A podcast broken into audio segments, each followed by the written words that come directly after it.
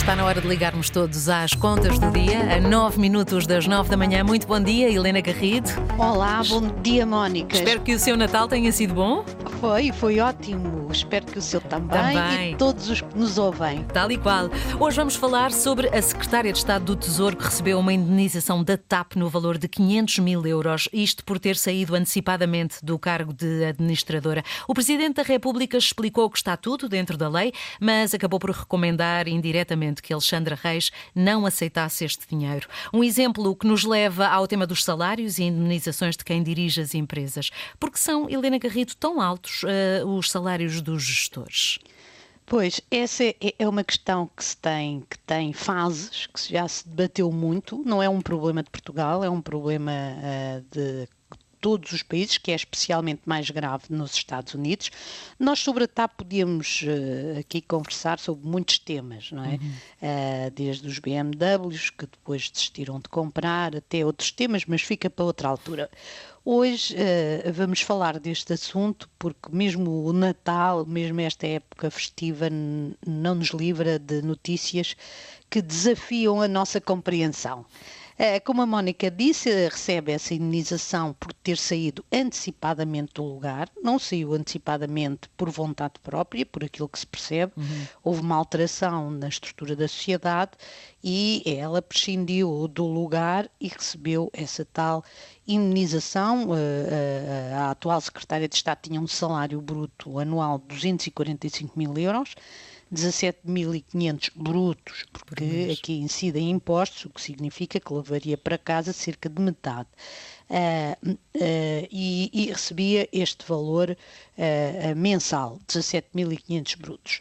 Daí vai para, uns meses depois, vai para a empresa também do Estado, a NAV, e depois, só recentemente, é escolhida para secretária de Estado do Tesouro do Ministro, do Ministro das Finanças. Nada do que aconteceu, a Mónica viola a lei, como aliás a Mónica já disse, uhum. uh, explicou também o Presidente da República, a secretária de Estado até tinha direito a mais. E uh, o nosso universo, e não é caso único, o nosso universo está recheado de casos destes, em Portugal, uhum. no resto do mundo, alguns até mais graves, uh, mas não é justo nem é ético. E dirão algumas pessoas, mas na economia não há ética. Isto não é verdade. Na economia há ética. O problema uh, que nós enfrentamos, e podemos também falar de injustiça, como é óbvio, Uh, o problema que nós enfrentamos resulta, e a questão que a Mónica colocou, resulta de engenharias várias que foram criadas pelas elites, engenharias, raciocínios vários que foram criados pelas elites que se auto protegem. O que se passa hoje em matéria de salários das administrações das empresas é, como estava a dizer, o resultado da invenção do ser humano, mais concretamente de uma elite, porque não foi sempre assim. Isto começa mais ou menos na década de 80, com o presidente norte-americano, ou ex-presidente Donald Reagan, e a ex-primeira-ministra britânica uh, Margaret Thatcher, uh, como tem sido designado um ultraliberalismo que marcou a atualidade na altura. Os, os norte-americanos, que têm sempre estatísticas para tudo, uh, pelo menos mais do que nós europeus, revelam que os presidentes das empresas em 2021, até estávamos perto da pandemia, ganharam quase 400 vezes mais do que o trabalhador médio. Em 1965, a, a, diferença entre o presidente da empresa e o, o, salário médio da empresa era de 20 vezes. Pois. Estes são dados de, de, que as pessoas podem consultar se assim o desejarem, do Economic Policy Institute. É nos Estados Unidos que está a diferença maior, mas a Europa não fica atrás. Não, não encontrei dados para Portugal, mas na Holanda com dados de 2018, os presidentes das empresas ganhavam 171 vezes mais, em Espanha 143 vezes mais. Porquê que, porquê que isto aconteceu? Qual é o raciocínio que está por trás deste, disto? Os, os gestores passam a ser pagos de acordo com o desempenho das empresas.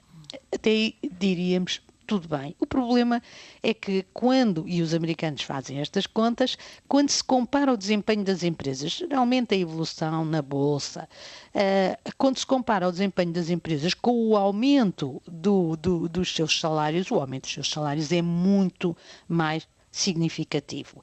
E depois dizem, ah, mas não são eles que decidem, é um comitê independente, supostamente independente, porque o que se passa é que esse comitê supostamente independente é nomeado por estes presidentes das empresas claro. que, se quiserem, os põem na rua claro. e eles, com certeza, decidem a favor deles e do aumento de salários. Há ainda o argumento, ah, temos de pagar porque senão não conseguimos os melhores. É geralmente o argumento usado em Portugal uh, para pagar estes salários e, e isto também acontece porque os salários vão subindo, vão subindo de acordo com estas engenharias e uh, uh, todos acabam por estar a pagar mais. Todos estes raciocínios e supostas regras desembocaram, Mónica, naquilo que estamos a ver.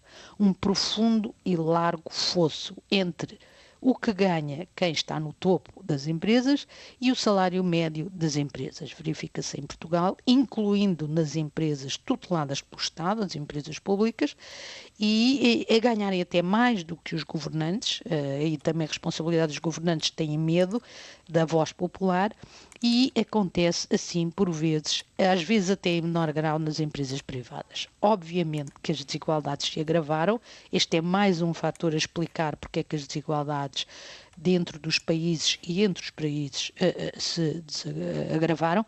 Em Portugal, a classe média ganha um salário demasiado baixo, como nós sabemos, e no mundo ocidental as desigualdades agravaram-se. Todas estas regras e raciocínios que estão na base destes salários podemos dizer milionários, o que nos dizem na prática é que existe um grupo que se autoprotege. Claro facto, a agora secretária de Estado do Orçamento não tem responsabilidade própria, foram as regras que conduziram à indenização de 500 mil euros, até levou menos do que aquilo a que tinha direito, como explicou o Presidente.